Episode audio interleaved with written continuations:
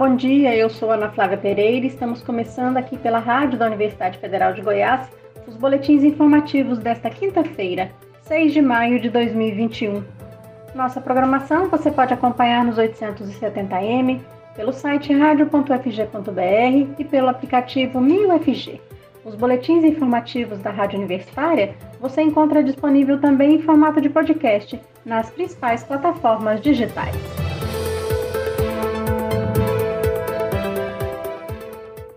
Novos postos de vacinação passaram a funcionar hoje em Goiânia para pessoas com comorbidades.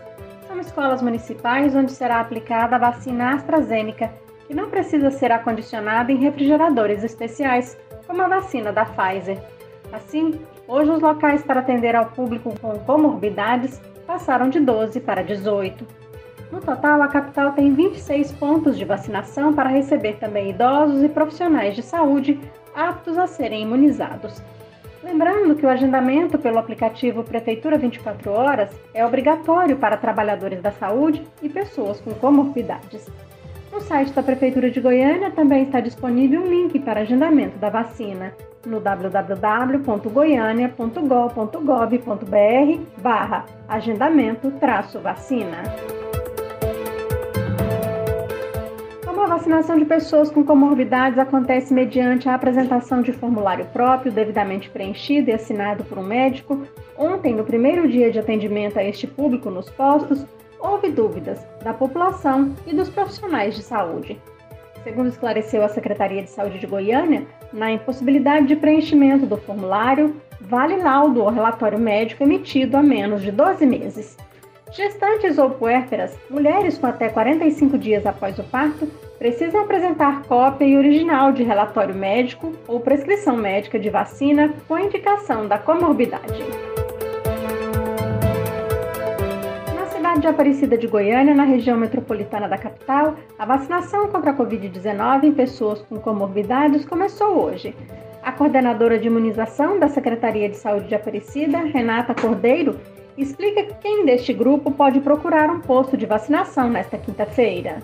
Por ser um grupo extenso, esse grupo foi dividido em duas fases. Nessa primeira fase, as pessoas que podem ser atendidas dentro desse grupo são portadores de síndrome de Down, acima de 18 anos, portadores de comorbidades na faixa etária de 58 e 59 anos, é, gestantes e puérperas que possuem alguma comorbidade, renais crônicos e também os portadores de deficiências permanentes cadastrados. A Secretaria de Saúde do município disponibilizou um formulário que precisa ser preenchido e assinado por um médico indicando que a pessoa faz parte do grupo de comorbidades aptos a receber a vacina nesta fase. Mas apesar deste modelo padrão de formulário, a Aparecida de Goiânia aceita outros laudos médicos simples, desde que emitidos há no máximo um ano e conste o nome completo do paciente, comorbidade descrita e a assinatura do médico, com o respectivo carimbo. Receitas de medicamentos não serão aceitas, como explica Renata o município está com algumas estratégias para facilitar para a nossa população o acesso a esse laudo médico, aqueles que ainda não têm. Os pacientes que já fazem acompanhamento nas nossas unidades básicas de saúde, basta se dirigir a uma das nossas unidades e solicitar o laudo, que vai ser facilitado o acesso para essas pessoas que já fazem acompanhamento.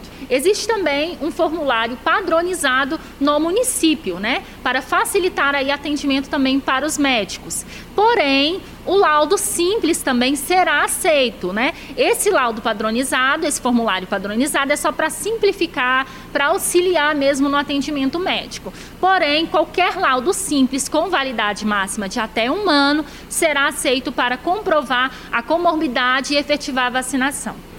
Para receber o imunizante nos drive-thrus, que funcionam das 8 às 18 horas, não é necessário agendamento em Aparecida.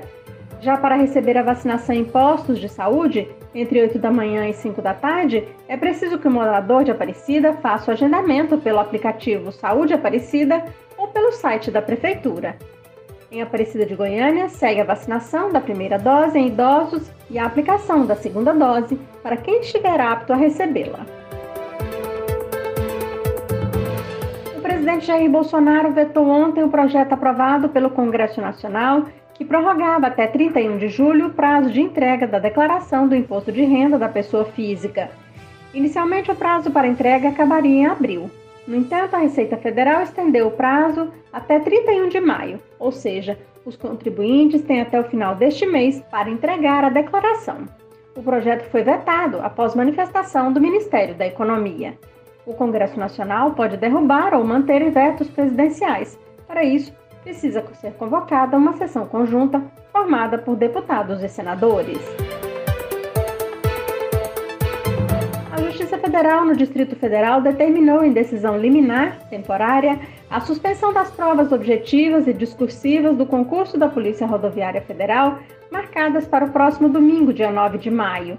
O motivo é o risco apresentado pela realização dos exames presenciais em meio à pandemia de Covid-19. As inscrições para a seleção foram abertas em janeiro e o edital prevê o preenchimento de 1.500 vagas. Mais de 300 mil pessoas se inscreveram para o concurso em todo o país. As provas deveriam ter sido realizadas em março, mas já haviam sido adiadas por conta da pandemia. Ministério da Educação já divulgou a previsão de datas para o segundo semestre deste ano do programa Universidade para Todos, ProUni, Sistema de Seleção Unificada, SISU, e do financiamento estudantil, o FIES.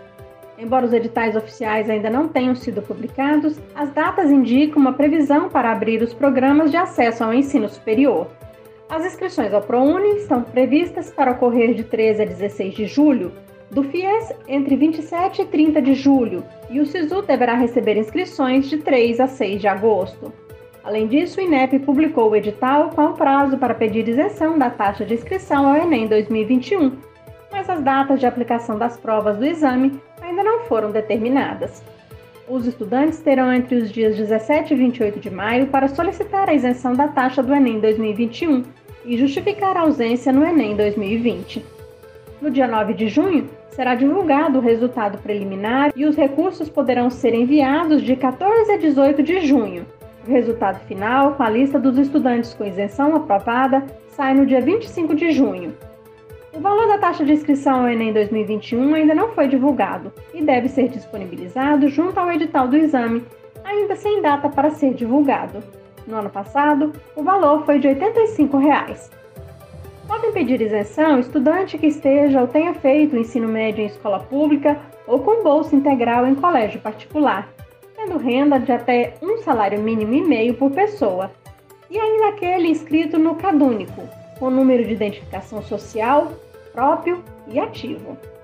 As justificativas de ausência ao Enem 2020 poderão ser feitas por estudantes que ganharam a isenção da taxa no Enem 2020 e não participaram das provas e desejam obter o benefício novamente no Enem 2021.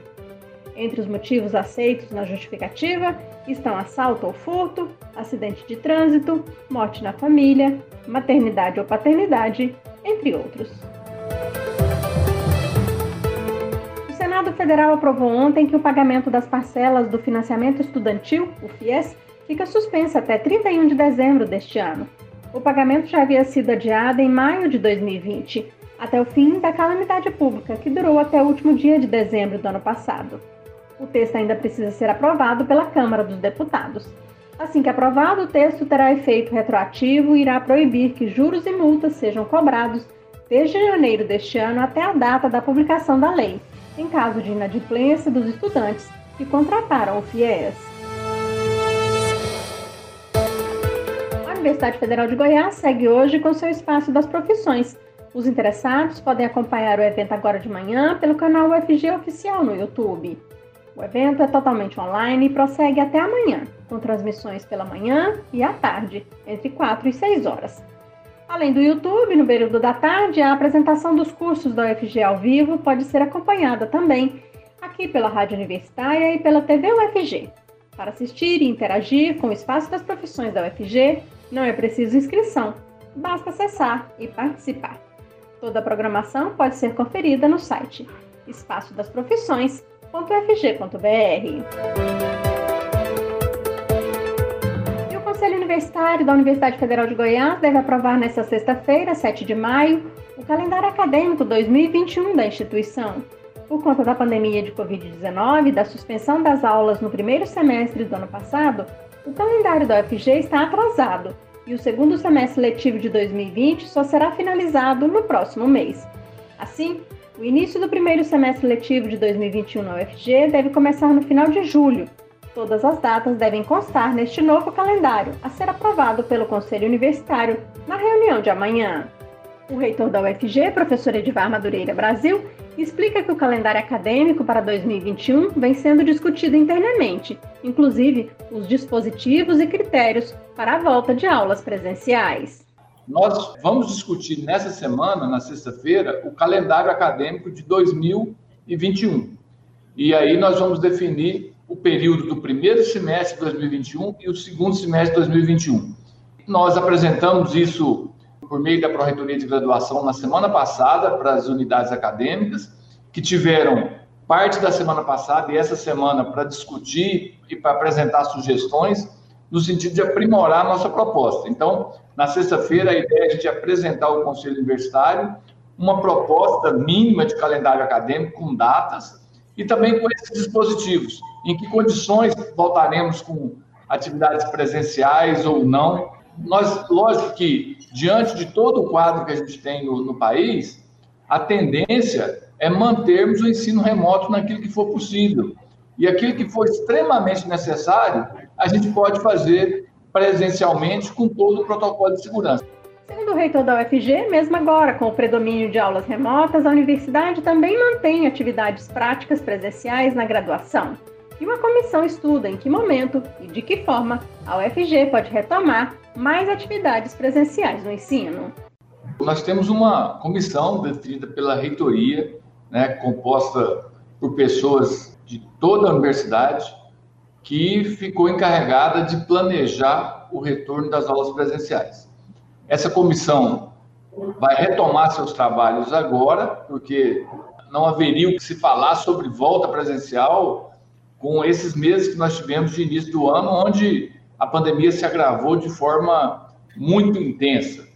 Bom, independentemente disso, eu posso afirmar que a universidade está com atividades presenciais. Né? Nós temos muitos cursos com aulas presenciais, especialmente aulas práticas, né? os cursos da saúde, com os estudantes vacinados, com os professores vacinados. Então, é, essa, essa parte das atividades segue normalmente. Aqui na Rádio Universitária você pode acompanhar um novo boletim informativo às 11 horas da manhã. Nossa programação você pode seguir pelos 870M, pelo site radio.fg.br e pelo aplicativo 1000FG. Nós também estamos nas redes sociais. Curta nossa página no Instagram e no Facebook. E lembre-se, a pandemia de Covid-19 não acabou. Se puder, fique em casa. Ana Flávia Pereira, para a Rádio Universitária.